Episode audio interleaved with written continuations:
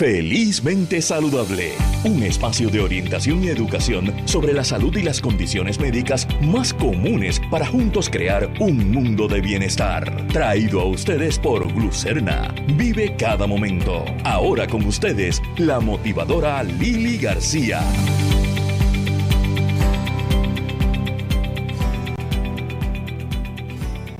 Buenos días, soy Lili García, bienvenidos a Felizmente Saludable, hoy sábado 21 de mayo del 2022. Eh, tenemos un programa mega interesante para ustedes. Hoy vamos a estar hablando de cómo el arte, eh, cualquier tipo de arte, pero en este caso la pintura, puede convertirse en una terapia y ayudarnos a manejar emociones, a manejar estresores eh, y momentos difíciles en la vida.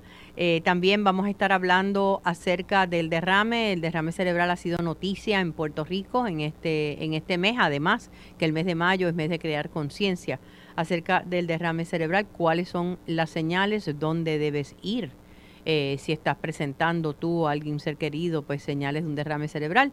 y vamos a hablar acerca de qué causa emocionalmente el ser paciente de la enfermedad de Crohn colitis ulcerosa, cómo las condiciones inflamatorias del intestino pueden afectar eh, grandemente la calidad de vida de un ser humano y su salud emocional.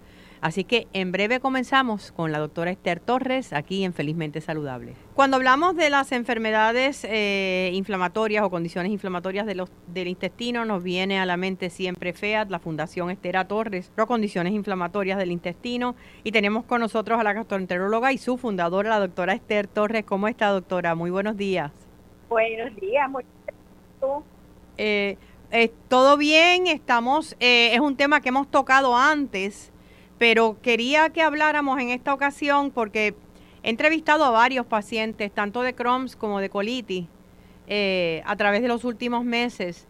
Antes de entrar en el elemento emocional, quisiera que, para el perfecto del público que no conoce estas condiciones, eh, especificar qué son estas dos condiciones, la enfermedad de Crohn y colitis ulcerosa, que la diferencia de tal vez otras condiciones que tengan que ver con el área gastrointestinal. Sí, es una distinción importante porque las enfermedades inflamatorias del intestino no son condiciones comunes, frecuentes, como son pues los divertículos, el síndrome de intestino irritable, problemas de reflujo, problemas de estreñimiento, que son ¿verdad? mucho más, más frecuentes y más conocidos.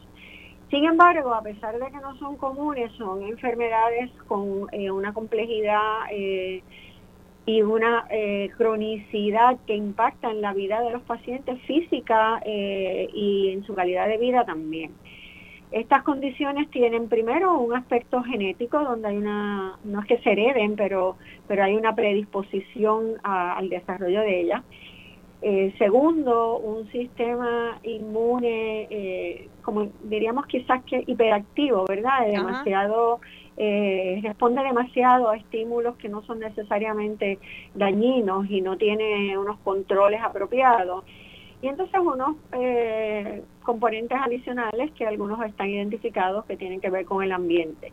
Todo esto resulta en un proceso de inflamación en diferentes áreas del tracto gastrointestinal y del cuerpo como tal, que eh, es inapropiado, es eh, de larga duración, o sea, por eso decimos crónico, algo que, dura eh, y que al momento no tiene una cura, así que algo con que el paciente una vez se diagnostica tiene que vivir el resto de su vida con este diagnóstico.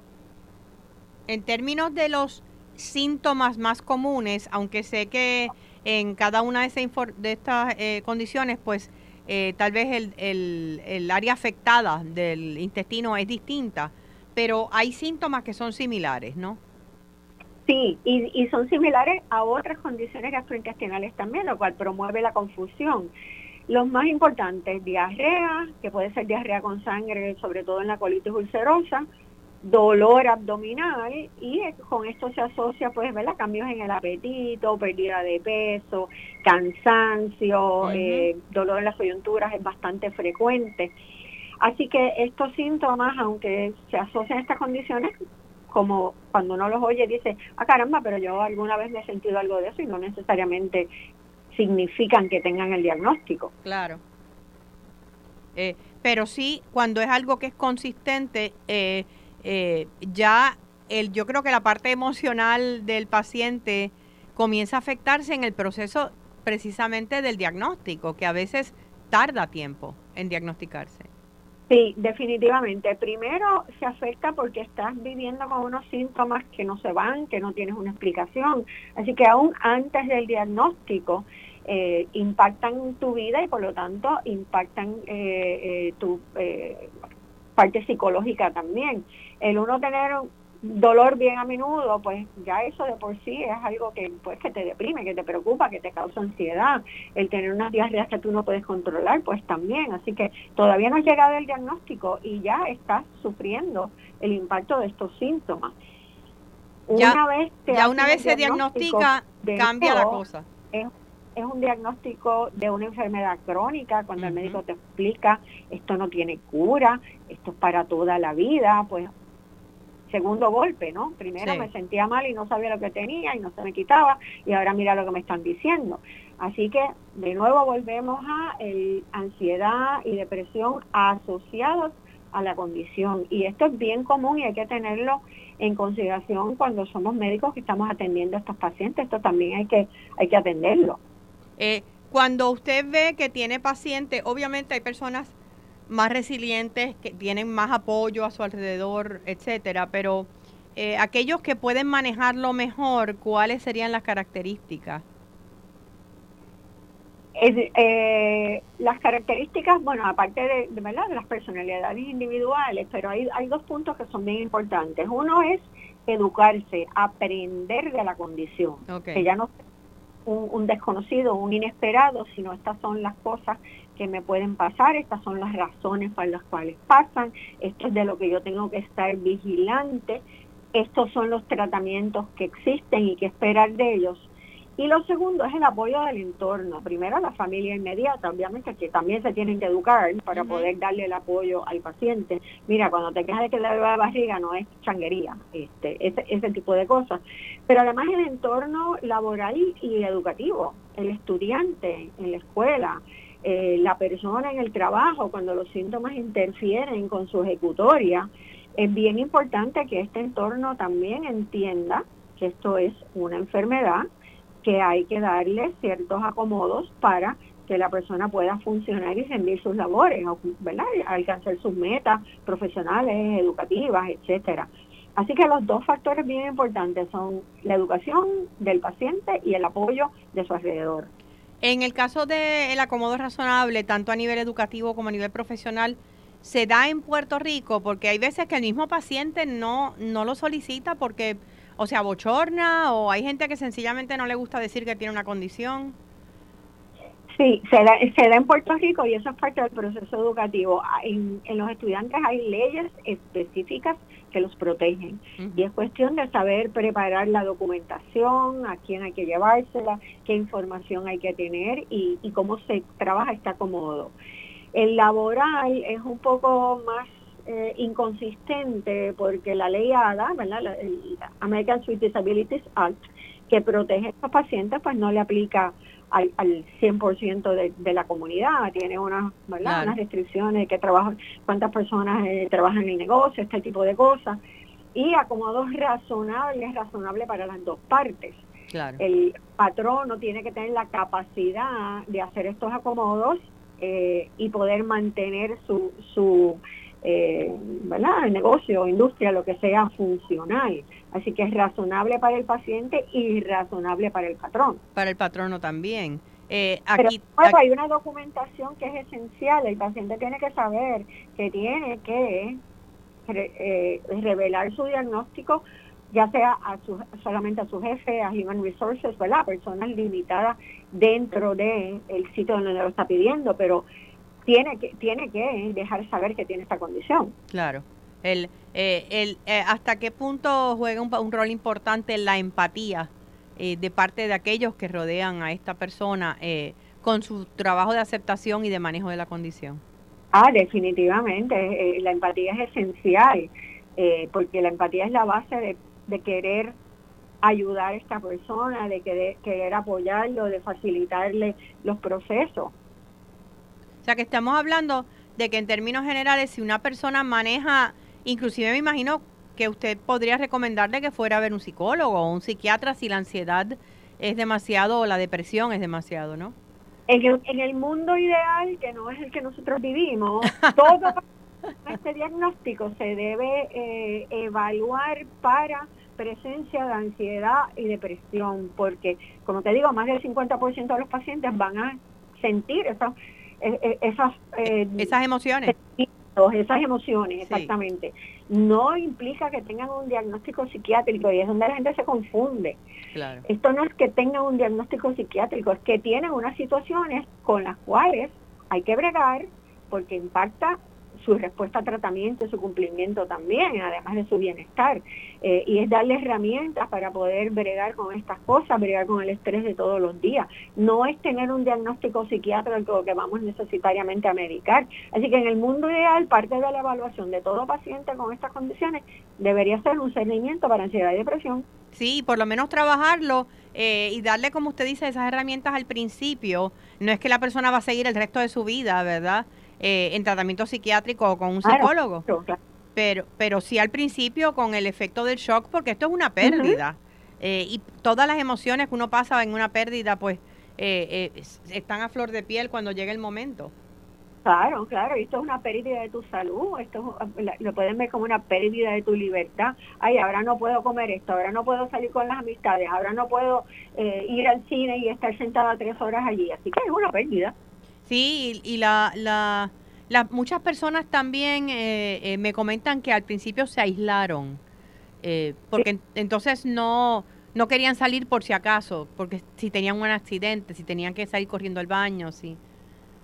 Claro, porque le añades el estigma de unas condiciones que tienen que ver con las funciones intestinales. En términos de la adherencia al tratamiento, doctora, ¿cómo estamos en Puerto Rico? Las personas, lo que usted ve en sus pacientes y y en colegas que sé que colabora con, con todos a través de la fundación? Bueno, ahí hay dos componentes. Uno es que el paciente entienda y acepte el beneficio del tratamiento médico y de cumplir con él, que entienda que esto puede disminuir sus recaídas, puede disminuir complicaciones que necesiten hospitalización y cirugía, y eso pues es lo que lo, le promueve a alguien que va a seguir un tratamiento indefinidamente a seguirlo. El segundo problema es un problema de acceso a los medicamentos. Medicamentos costosos, no, los planes médicos no necesariamente los cubren. Eh, o tienen un, deducible muy alto y eso pues dificulta también el cumplimiento del tratamiento. Ok, o sea que ese, ese, esa lucha eh, con los costos es algo que, que se está dando a todos los niveles. Oh, sí, eh, en términos de FEA, de la fundación, eh, cuénteme cuáles son los planes para el resto del año, eh, qué servicios puede la población encontrar a través de esta fundación Estera Torres, precisamente para condiciones inflamatorias del intestino. Pues la, misión de FEAD es eh, crear conciencia entre el público general, no solo los pacientes obviamente tienen su diagnóstico, pero en, el público general de la existencia de estas condiciones y lo que son, educar, y eso lo hacemos a través de actividades como los simposios que ya eh, todos los años hacemos por lo menos uno y este año esperamos que para, para otoño tengamos nuestro simposio anual. Y apoyamos algunos proyectos especiales. Hicimos un proyecto eh, con las enfermeras del Departamento de Educación. Le dimos educación a toda la isla sobre estas enfermedades y sobre los acomodos de los niños en las escuelas.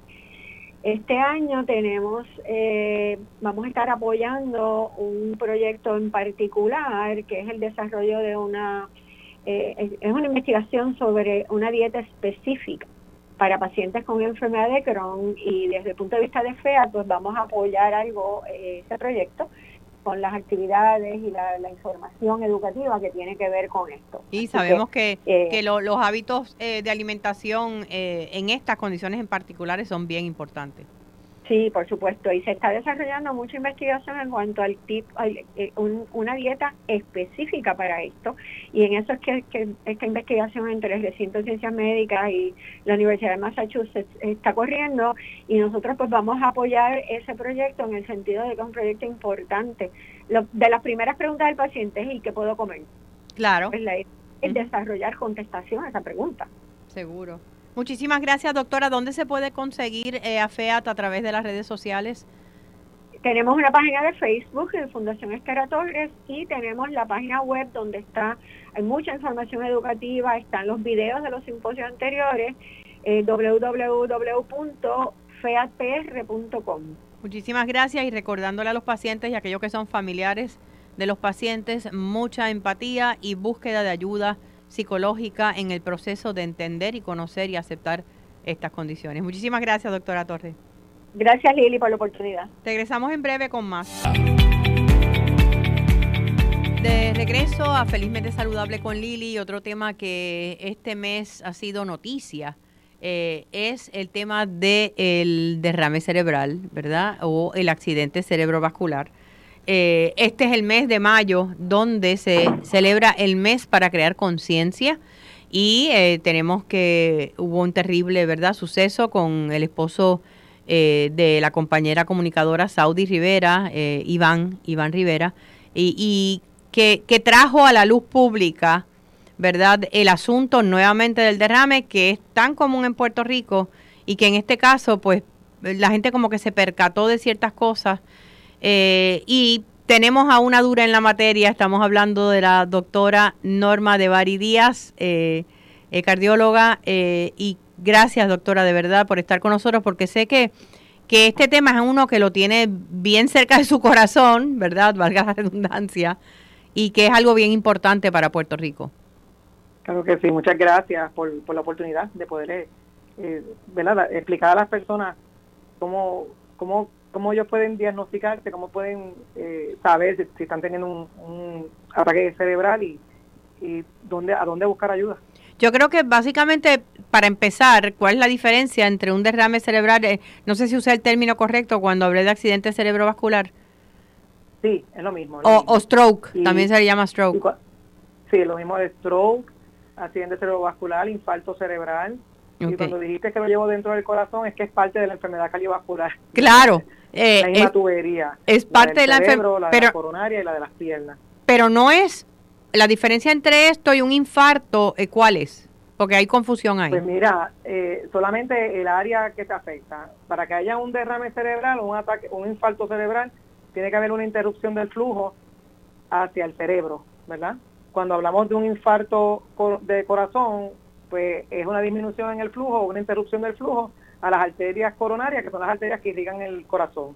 Okay. Así que es la, es la misma enfermedad, lo único es que es en, sitios del cuerpo diferentes y por eso da síntomas distintos. ¿Qué es lo que causa eh, un derrame cerebral? Ok, pues como te dije, la interrupción del flujo sanguíneo hacia un área del cerebro, que es lo que hace que no vaya sangre oxigenada a esa parte del cerebro y dependiendo del área que esté, que esté afectado van a ser los, los déficits neurológicos o los síntomas que va a presentar el paciente. Lo vamos a dividir en dos uno que se dicen isquémicos y unos que dicen hemorrágicos. Los isquémicos, que son los más comunes, se van a dividir en dos.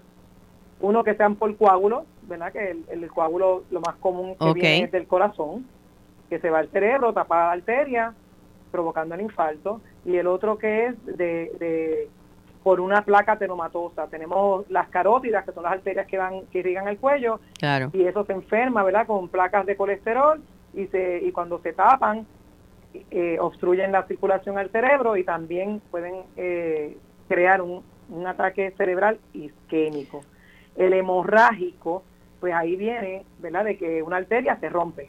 Al romperse la arteria, esa sangre, ¿verdad?, se queda eh, por, el área, por el área del cerebro donde se hallaron otras arterias y va creando pues, los diferentes síntomas por la compresión que hace esa sangre en esa área del cerebro. Y ahí puede ser por un aneurisma que le hemos visto, ¿verdad? Sí. en, en, artistas y en, diferentes personas, las que han podido sobrevivir, que no son muchas. Claro. Y también está una cosa congénita que se conoce como malformación arteriovenosa, que es una cosa como si tuviéramos un ramillete de, de arterias así, todas unidas, y de momento pues se rompe. Esa, pero esa, no es, eh, esa no es tan común. Esa no es común, esa no es tan común. No es común. Eh, más común sería el aneurisma y entonces pues por eso es importante. Sí, el aneurisma, eh, eh recordando personas, ¿verdad? Eh, el, caso más reciente a nivel público fue el de Marisol Calero. Claro, Marisol Calero, que agraciadamente está muy bien con sus terapias y ha mejorado grandemente, ya recibió un tratamiento bien rápido. Eso es correcto, eso es correcto, porque aquí lo, lo, rápido que tú tengas, eh, ¿verdad? Que te, que te manejen, pues mucho mejor vas a quedar, pero eh, pero es, un, es un milagro, ¿sabes? sí. Muchas personas sobreviven una rotura de un aneurisma cerebral. Eh, cuando, cuando hablamos, ¿verdad? Para, la llamé para hacer esta entrevista, una de esas preocupaciones mayores es que, que la gente sepa dónde ir de acuerdo a los síntomas que está teniendo, porque eh, no todos los hospitales en Puerto Rico están preparados para manejar, manejar derrame, ¿es correcto? Eso es correcto. Eso es una crisis, para mí es una emergencia de salud que tiene Puerto Rico y que quizás no le hemos dado la importancia que amerita. Antes sí, antes había eh, varios centros y ¿verdad? yo llevo casi 30 años de cardióloga y, he visto muchos neurólogos vasculares que han tratado de crear clínicas en Puerto Rico para, para derrame cerebral y se les hizo imposible, se les hizo imposible por la burocracia, por los planes médicos, por, por un sinnúmero de cosas y son personas que yo he visto abandonar el país, que tuvieron toda la intención de quedarse y atender a los puertorriqueños y se tuvieron que ir. Y ahora mismo estamos concentrados en Cagua. Cagua es el sitio si te da un derrame cerebral en cualquier parte de la isla, eh, Cagua es el sitio donde tú tienes que, a, donde te tienen que dirigir eh, lo más rápido posible para buscar una atención rápida y, que mientras más rápida, pues menos van a ser las secuelas que van a tener va a tener ese derrame, ¿verdad? Porque ahorita vamos a hablar entonces de los síntomas. De los sí, de los síntomas y, y, del tratamiento inmediato. Estos dos, dos hospitales en Cavia, que yo lo voy a mencionar, que son el IMA y el Menonita, que son los que tienen ahora mismo eh, el personal más adiestrado, ¿verdad?, para, para este tipo de, condición. Eh, pero me, me frustra, yo sí me frustra a mí que yo no soy cardióloga y no llevo 30 años en práctica, no sé cómo debe sentirse usted eh, con el hecho de que hay que hacer para que alguien se dé cuenta en este país que hace falta.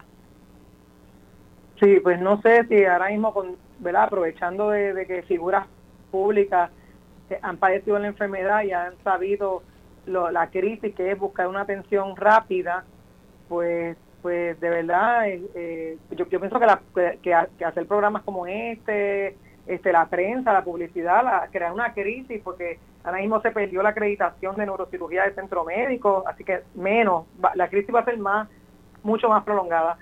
Y, y tenemos que alzar la voz, el país entero tiene que alzar la voz, porque esto le puede pasar a cualquier persona, incluyendo cada uno de nosotros, ¿verdad? Digo, yo me imagino que habrá hospitales eh, fuera de Caguas, que podemos considerarlo como el área metropolitana, ¿verdad?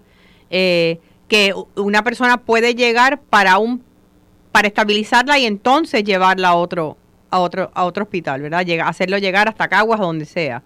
Eh, claro, claro. ¿Cuál, cuál es ese primer curso de tratamiento? de cuando Churumba, el alcalde de Ponce, en paz descanse, sí. tuvo la crisis hipertensiva, tuvo también un derrame hemorrágico un infarto hemorrágico, hubo que traerlo en, en ambulancia, ¿verdad? Porque para ese tiempo el centro médico tenía eh, tenía su neurocirujano y, podía atender este, esta, estas emergencias. Y fue en un, en un, en un helicóptero y con todo eso, fue bien difícil, es bien difícil porque esto es, sobre todo los hemorrágicos, esto es, una verdadera emergencia. Y, la, y el cardiovascular definitivamente no es el lugar. Cardiovascular es un hospital, como dice la palabra, del corazón. Del corazón. Y es un hospital que ha atendido y ha salvado miles de vidas eh, con problemas cardíacos, valvulares, fallo cardíaco. Nosotros, como cualquier otro hospital, seguro que, tener, que podemos recibir estos pacientes para, como tú bien dijiste, encaminarlos hacia el sitio donde le pueden hacer, eh, abrirle una arteria en el caso de que sea un infarto isquémico o eh, eh, operarlos en el caso de que sea un, infarto hemorrágico. ¿Verdad? Esto solamente lo hacen los neurocirujanos, los neuro, neurólogos vasculares y, neurocirujanos. Entonces, tienen que estar entrenados en esto, tienen que estar en un sitio donde puedan bregar con cualquier emergencia que les ocurra, porque están, eh, uno de los tratamientos para los isquémicos son los, los medicamentos que anticoagulantes, intravenosos, y entonces ¿verdad? Puede tener una complicación hemorrágica, entonces tienes que bregar con eso, tienes que tener la persona ahí y la sala disponible para poder bregar con eso enseguida. O sea que no es porque, digo, porque tenemos excelentes cirujanos cardiovasculares en el, en el hospital cardiovascular. eh, y en otros hospitales en Puerto Rico, pero no son eh, eh, sí, neuro, neurólogos ni cirujanos.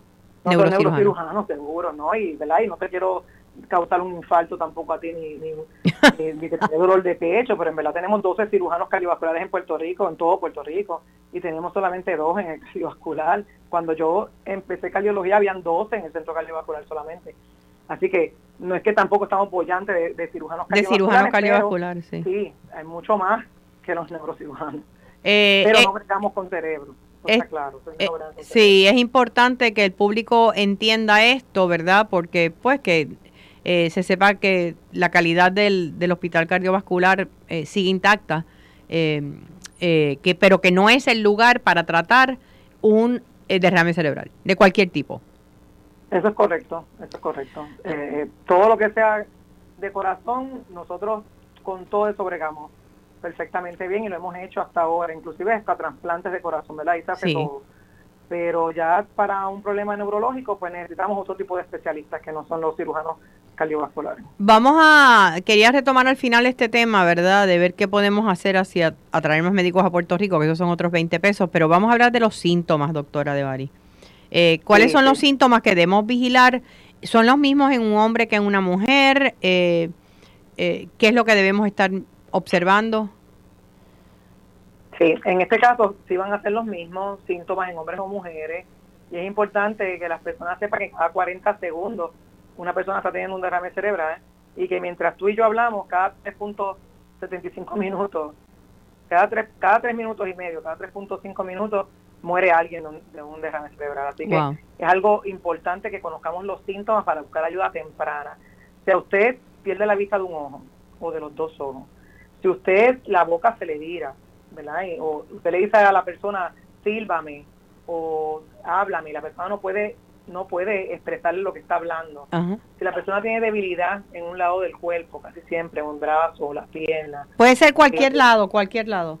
Puede ser cualquier lado, que es uno o el otro, pero, ¿verdad? Dependiendo el, grado donde sea la isquemia, si la persona no puede caminar derecha, te lo te digo esto, ¿verdad? Mi papá, me paz descanse ahora, hace más de 30 años atrás, tuvo un, derrame cerebral en el cerebelo, y el cerebelo es el que brega con la movilidad, con la ¿verdad? con estabilidad, con que tú camines derecho, la coordinación. Mi papá, tú no podías diagnosticarle que había tenido un derrame cerebral hasta que él sacó la mano de la pared. Cuando él sacó la mano de la pared y fue caminando hacia donde mí, ahí yo me di cuenta automáticamente que mi papá estaba teniendo un, infarto en el cerebelo porque no pueden caminar derecho. ok. Así que eh, todo eso son mensajes que te, que, te está enviando el cuerpo para que tú sepas que tienes que buscar la ayuda corriendo. Esto es como en el corazón. En el corazón nosotros tenemos 90 minutos para abrir una arteria en un infarto agudo. Aquí tenemos las primeras tres horas, pero mientras más temprano, mucho mejor. Mientras más rápido se abra esa arteria, mucho menos déficit neurológico o, problemas crónicos va a tener este paciente. Una vez llegara eh, este paciente a un hospital donde no necesariamente va a recibir el tratamiento completo, como estábamos hablando, eh, ¿cuál es el primer curso de tratamiento para estabilizarlo? Bueno, lo primero que le van a estar tomando las presiones, este, eh, ¿verdad?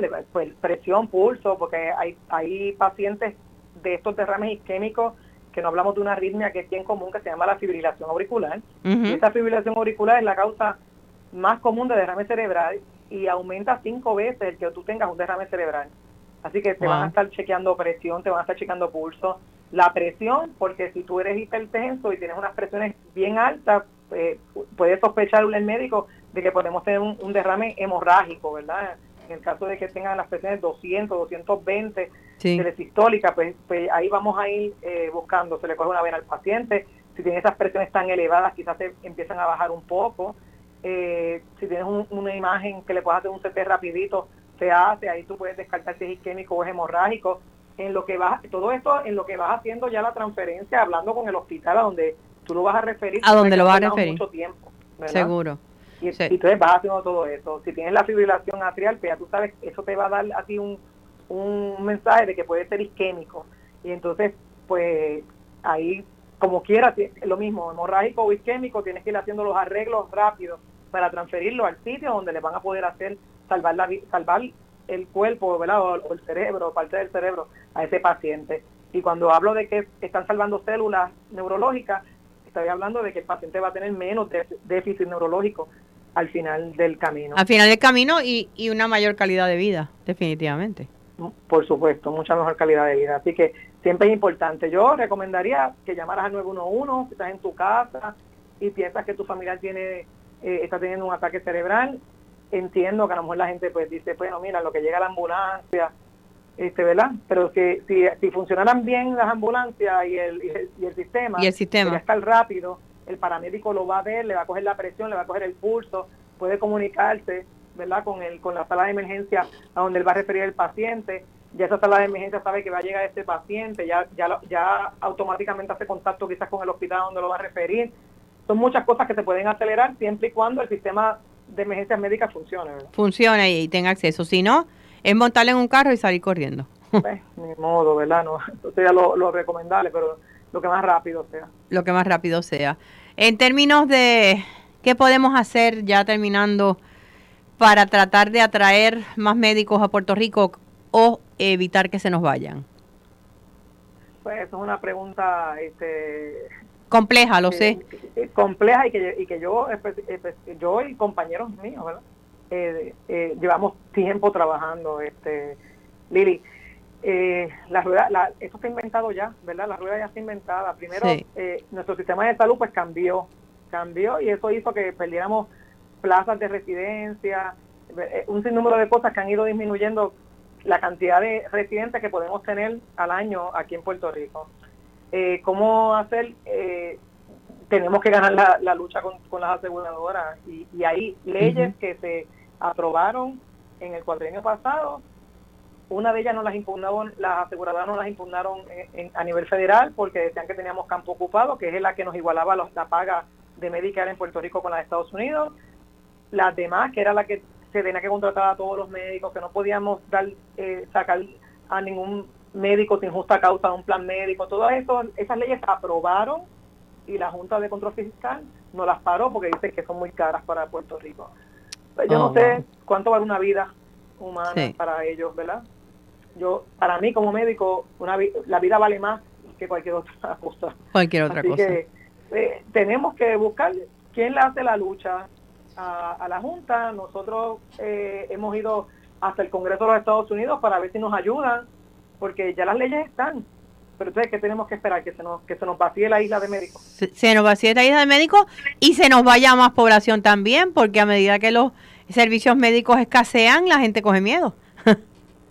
Por supuesto, porque tú no quisieras que te diera un derrame cerebral en la junta no. y que tú y que y que no eh, para llevarte acá tarde más de cuatro o cinco horas, ya tú sabes que no te pueden ayudar. Mejor te vas a vivir en un sitio que, donde el sistema funcione, ¿verdad? Definitivamente necesitamos más divulgación, eh, por eso le agradezco, ¿verdad?, eh, su interés en hablar y que el público conozca.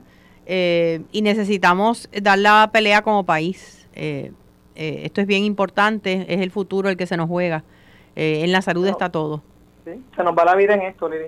Así es que muchísimas gracias a la doctora Norma de Baridías, eh, eh, cardióloga, gracias por estar con nosotros y esperamos que poco a poco esto pueda ir mejorando.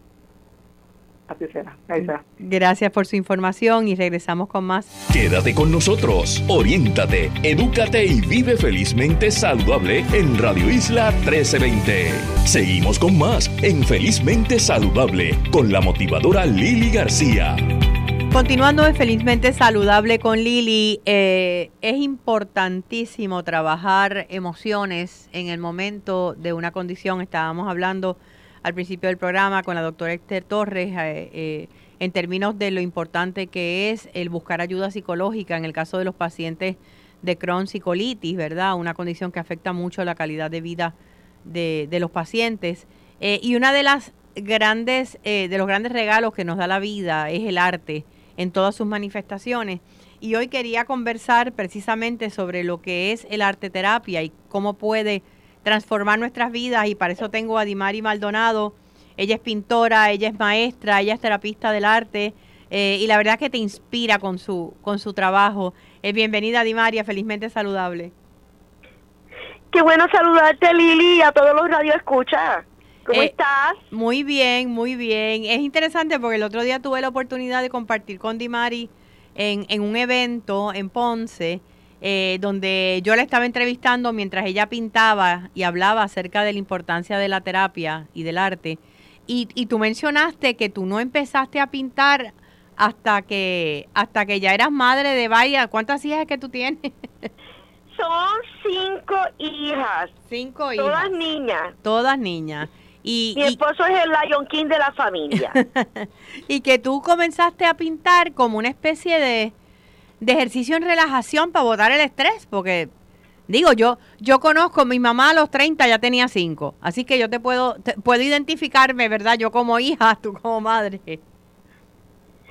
Pues mira, sí, todas, este, cuando ya estaban en escuela elemental fue que, que yo descubrí que yo podía pintar, porque comencé primero con que una de ellas estaba tomando clases de arte en la escuela y yo como que empecé, sabes que nosotros siempre estamos bien pendientes a los estudios de nuestros hijos y yo leía todas esas técnicas y de paso teníamos que hacer los proyectos, pues con eso comenzamos.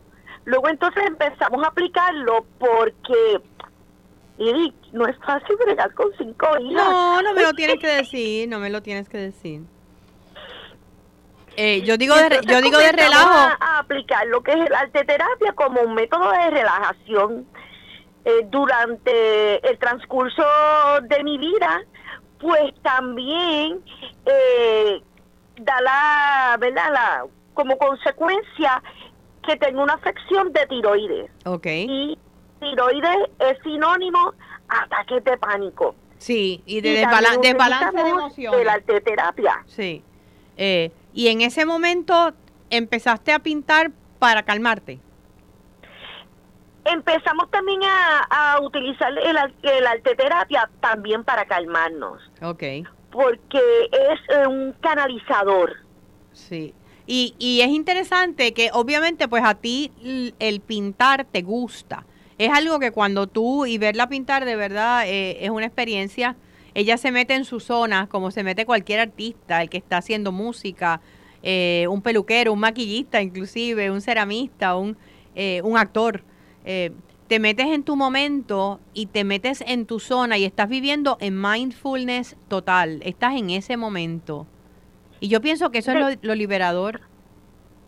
Pues mira, creo que deberíamos primero comenzar hablando de que qué es el arte terapia. El arte terapia, ¿verdad? Es eh, como las técnicas de relajación a través de las expresiones creativas. Y como mencionaste, es lo que te gusta a ti. Y como, como estuvimos hablando en, en la actividad pasada, si tú estás realizando algo que piensas que te gusta, pero eso te da estrés, eso no es. No es. Como la cocina para mí. Yo- hay gente que me dice, "Ay, yo, yo, yo me meto en la cocina y yo están, eh, para mí esa es mi terapia. Yo no, a mí me da estrés. Lo hago si lo tengo que hacer porque no me queda más remedio. Pero, Pero fíjate, puede ser compartido, o sea, si, si a ti te da estrés el cocinar, pues tal vez puedes fregar y ambos comen, Claro. disfrutan y están haciendo algo que a ambos les gusta, porque fíjate, a veces pensamos que en el mindfulness, ¿verdad? Que estamos eh, trabajando el arte terapia, puede ser compartido. sí, puede ser compartido también. Eh, eh, o sea, e- es una actividad, según lo que estoy escuchando de ti, eh, artística, creativa, que tú te la disfrutes. Coser, por ejemplo. Hay personas que le encanta coser, hay personas que les da estrés coser.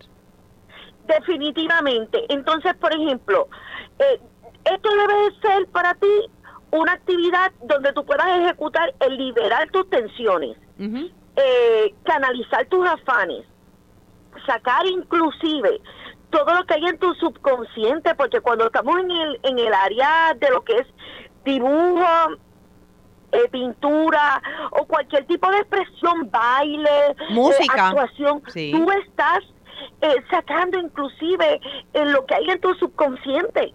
Sí. Y eso a la misma vez te, te desconecta para re- poder reconectar nuevamente y poderte enfocar. Eh, a veces me imagino que en tu caso, a mí me pasa escribiendo, me ocurre escribiendo, empiezas dirigiéndote hacia una hacia una idea que tienes con un cuadro y de repente lo que sale es completamente diferente. Definitivamente, mira, en muchas ocasiones yo voy con una con una imagen eh, que quiero proyectar y eso es lo eso es lo que vamos a hacer en este taller y llego allí y hago algo totalmente diferente. De hecho, me pasó en la última actividad. Pensé que iba a pintar con alguien y me fui a, eh, bien elemental para poderlo hacer rápido. Y tuve que en ese momento hacer un switch y hacer entonces algo más elaborado que pudiera llevar un mensaje y eso surgió ahí, en ese momento. Eh, pero eh, cuando estás, aún cuando estás frente a público, tú te desconectas del planeta, muchacha, cuando tú estás pintando. Eh, Sabes que ahora está bien en boga Marvel, ¿verdad? Sí. Yo siento que a veces cuando me sucede eso, estoy como en un multiverso. Sí. estás en otro, en otro universo completamente distinto sí, estamos ahí, pero estamos bien, bien este, inmersos en lo que estamos realizando y que lo que estemos realizando a la misma vez pueda ser analizado y disfrutado por los que están observando. También. Porque es parte, es parte de la, de la verdad de los talleres que nosotros ofrecemos, el que ellos puedan interpretar, que se puedan identificar, eh, volvemos a repetir, en la última actividad hubo eh, un, caso de una persona que, que estuvimos dando la, la palabra, ¿verdad? De, si nos encontrábamos en dos momentos, si era nuestra penumbra o nos encontrábamos en nuestros momentos de metas y de nuevos inicios. Y una persona se sintió bien identificada con la palabra que, que se estuvo llevando y era con un un hijo que había fallecido, que había fallecido y ella estaba muy triste y no podía no podía eh, canalizar sus emociones tuvimos que orar y tuvimos que hablar y darle oído verdad que es tan sanador también para porque las personas se identifican. Sí se identifican. Y tú le has llamado a este trabajo el Ministerio del Arte. ¿por qué? precisamente porque es sanador. Nuestro objetivo principal es eh, que sea un canalizador, es un ministerio de pintura, donde las personas pueden proyectarse, las personas pueden adquirir unas nuevas técnicas para su autoayuda y también poder ayudar a otros. Sí.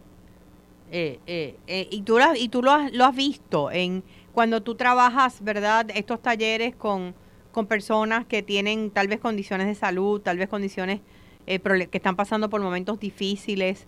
Eh, ¿Cómo el arte puede transformar esto? De muchas maneras, Lili. Eh, tanto por testimonios que hemos recibido como el que te estaba mencionando hace un momento, y personas que, que no esperan, por ejemplo, cuando vamos a nivel privado, que hemos hecho los Wine and Art, eh, por ejemplo, eh, me he encontrado con caballeros que la esposa lo lleva y le dice que van a pintar y tú sabes que yo, ¿qué pintar? Yo cojo una brocha, yo le digo, te casa y pinto. Yo le digo a eso los obligados, los obligados. pero, pero llevan allí, la, la esposa lo llevó. Y entonces cuando están pintando, tal vez su ejecutoria no es la mejor, pero cuando llegamos a la, al momento de interpretación de lo que se, se expresó ese día del arte, siempre siempre va acompañada de una palabra. Siempre buscamos la oportunidad de sembrar. Y se me acercó ese caballero y me dice, mira, todo esto estuvo muy bien, ¡eh, la brocha y el pintar! pero eso que tú dijiste, eso fue lo que a mí me gustó, eso fue lo que me llenó. La gente está sedienta de palabras, la gente está sedienta de, que lo escuchen, la gente está sedienta de poderse expresar e identificar. ¿Qué es le... importante que podamos conectar. ¿Qué tú le dirías a personas que tal vez nos están escuchando en estos momentos y que y que tal vez no, ¿por dónde empiezan? Que, que quisieran comenzar a canalizar a través de, del arte de cualquier tipo de, de actividad creativa en sus emociones. Mira, primeramente, identificar que tienes un problema, eso es aceptación, ya sea que te hayan eh, ¿verdad? diagnosticado alguna condición, ya sea física o mental. ¿verdad? Tenemos situaciones ¿verdad? Con, con traumas o, o, cuestiones ¿verdad? físicas y podamos entonces entender que necesitamos canalizar. ¿Qué queremos canalizar? Y antes que nada, esto es un acto de amor propio. Tú tienes que amarte tú tienes que dedicarte tiempo. A veces estamos muy ofuscados en atender la familia, atender el trabajo, los compromisos y se nos olvida amarnos. Empezar por nosotros mismos. Eso es empezar con nosotros mismos e identificar. Luego entonces, segundo, ¿qué te gusta? Si te gusta bordar, cocinar con la madera, el barro, la escritura, cualquier cosa, la jardinería. Sí, sí, sí. Mira, está la ecoterapia, tan maravillosa, lo que es el senderismo eh, o el abrazar a árboles, eh, hacer los, los terrarios que se están usando, ¿verdad? Que eso está trending ahora. Todo esto que te, que te gusta y tú, ok, vamos, me voy a dedicar tiempo. Puede que tengas unas técnicas, si no, ahora mismo hay muchísimas plataformas como Pinterest, eh, YouTube, que tú puedes buscar en video. Hay muchísimas eh, ideas y cursos y clases que lo puedes hacer desde, desde, tu propia casa, si es que no quieres ir a tomar los cursos, porque también hay muchos sitios donde podemos ir ahora. Ahora mismo es súper económico. Eh, por ejemplo, yo soy visual y, y, como estábamos hablando, mi gran este maestro fue Bob Ross. Sí. El canal Bob, Ross, eh, eh, pintor que ya ha fallecido hace muchos años, pero se hizo bien popular en los años 70 y 80 con una serie de, de, videos en, en, el sistema público de televisión, en PBS en Estados Unidos. Eh, y fue él, a través de eso fue que tú aprendiste. a veces pensamos, me va a salir caro, me va a costar. Mira, no te tiene que costar. ¿Sabes lo que te va a costar? Tiempo, interés ¿Y qué beneficio vas a tener de esto? Una gratificación de que lo hiciste tú, de que estás invirtiendo en ti, de que tal vez, por ejemplo, estas personas que, que se han retirado y dices, ¿qué voy a hacer ahora? Perfecto. Perfecto, que tienes Encuentras el, el momento idóneo para hacer todas esas cositas que querías hacer y nunca tenías tiempo. Ahora, es el tiempo ahora. ¿Dónde te podemos conseguir en las redes sociales, Dimari? por Facebook, eh, me pueden encontrar también por Instagram, por Dimari Brunch, Dimari Maldonado por Facebook y ahí tenemos también lo que es el Ministerio de Pintura. Así es que todo el mundo que quiera más información, eh, pero la idea aquí es que tú eh, no solamente, digo, ya hace unos eventos divinos, ¿verdad? donde ayuda, yo he estado en, en, en, uno de ellos donde fue era una fiesta de Navidad y ella nos puso a pintar a todos y disfrutamos un montón. Y yo fui de las primeras que cuando llegó dijo, ay, es que yo no sé pintar, yo no pinto, yo pinto malísimo. Y ella me dijo, todo el mundo puede pintar y de hecho el, el cuadro lo tengo colgado en casa. ¡Qué bueno! y además te voy a decir que del evento que estuvimos juntas el fin de semana pasado, eh, me, me acordé de muchas cosas que dijiste y este fin de semana estoy tomando un seminario de flamenco que es una de mis pasiones el baile. Así es que gracias a ti por inspirarme. Me encanta, Lili, me encanta que ese es el propósito, eh, darle a ese ese clic que, que la persona eh, le dé ese nuevo despertar por hacer algo que te alegre, que te motive, que te impulse a cosas nuevas. A cosas nuevas. Todos los días aprendemos, todos los días crecemos, todos los días evolucionamos. De eso se trata y sobre todo, ¿verdad?, de, vivir la vida con gozo, con alegría, ver que, que la vida es linda. Es linda. Y nos trae, nos trae tantas experiencias gratificantes y aun cuando nos podamos sentir en, en momentos difíciles, vivimos con la esperanza de que todos son momentos. Y todo pasa, todo pasa todo pasa, nada dura para siempre y que también está en nuestra mente y nuestra actitud actitud.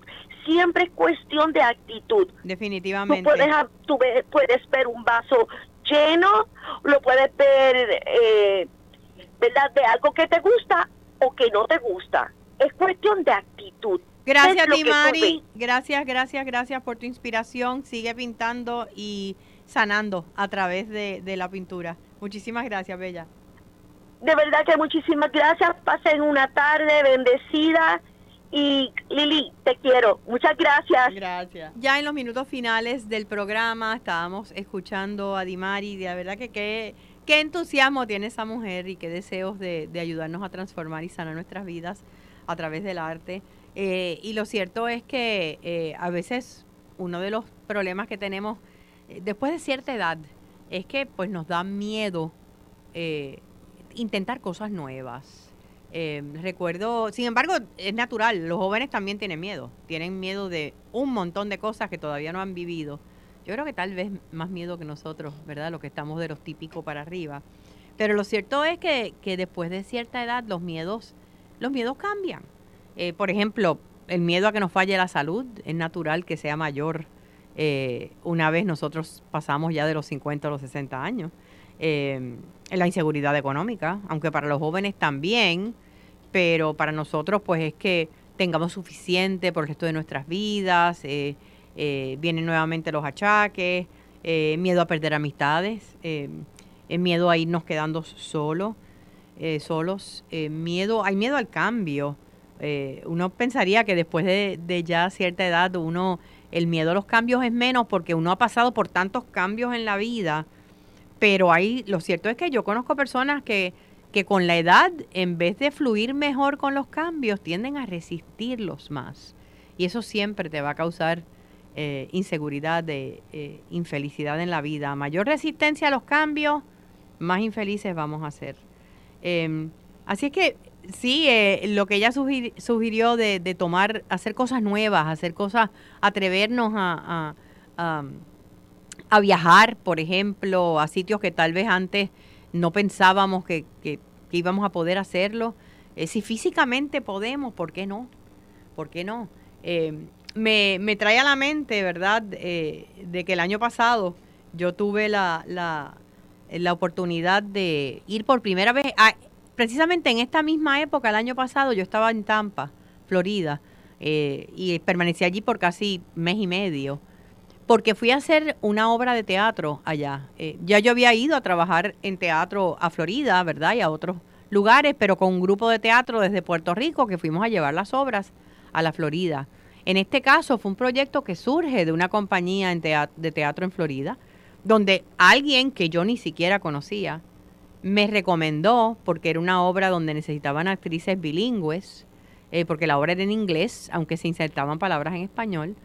Me llamaron por teléfono de estas cosas que caen de la nada em, y me dijeron que si yo estaría dispuesta a hacer una audición, algo que yo nunca había hecho antes tampoco para, para teatro, porque en Puerto Rico generalmente pues nos conocemos, los actores, las actrices, los productores, los directores, y tú sabes quién pues te puede dar eh, generalmente un, un, un, rol y quién no. Así que yo nunca había tenido que audicionar para teatro en Puerto Rico, pero hice audición por Zoom, muerta del miedo. Eh, eh, era la primera vez que hacía eso con un director que no conocía y una productora que también estaba presente. Una audición en inglés y, y, me ofrecieron el papel para mi sorpresa. así es que fue eh, un momento donde se dieron todas las coyunturas. Yo estaba trabajando, eh, todo lo que estaba haciendo el año pasado en Puerto Rico a raíz de la, de la pandemia era online, era en línea. Estaba ofreciendo talleres, estaba ofreciendo grupos de apoyo que estaba ofreciendo en corrección, el departamento de corrección, y todo lo estaba haciendo en línea. Así es que el momento se dio, la coyuntura se dio para yo poder irme por un mes y medio a Tampa, trabajar por las mañanas con mis eh, responsabilidades en Puerto Rico y entonces por las tardes ensayar una obra de teatro y después hacer tres semanas de funciones. Fue una experiencia espectacular para mí. En un momento dado pensé decir que no, se los admito, porque pues eh, la inseguridad, el miedo, el pensar, eh, yo no voy a dar el grado, voy a trabajar con gente que no conozco, pero todo lo contrario. El haberme atrevido, eh, hoy me doy las gracias y me doy una palmadita yo misma por haberme dado esa oportunidad, porque me ayudó a adquirir mayor seguridad como actriz, a aprender y reconocer lo que ya yo sabía, que sabía más de lo que yo pensaba. Eh, y a poder disfrutar de una experiencia. Yo tengo dos hermanas que viven en Tampa, así que el estar allá un mes y medio me permitió compartir con ellas y con mi sobrino por mucho más tiempo. Así es que sí, yo creo que es hora de tomarnos riesgos, de soltar los miedos, de buscar alternativas, de cosas que nos, que nos gusten, que nos apasionen y que tal vez no nos hemos atrevido a hacer. ¿Por qué? Porque ya después de cierta edad nos hemos caído, nos hemos levantado y nos podemos agarrar para soltar los miedos de esas fortalezas que hemos desarrollado y que nos han ayudado a levantarnos cuando, cuando lo hemos necesitado en otros momentos. Yo siempre digo que si uno espera a que el miedo se vaya para hacer algo, nunca lo vamos a hacer. Mi recomendación es mi herramienta, es lo que yo hago, es que agarro el miedo de la mano y camino con él. No se va, pero está conmigo y no permito que me detenga. Así que eso es lo que te recomiendo. Eh, nos vemos la semana que viene, nos escuchamos la semana que viene en Felizmente Saludable con Lili el próximo sábado a las 10 de la mañana por acá por Radio Isla. Eh, que tengan una semana espectacular y felizmente saludable.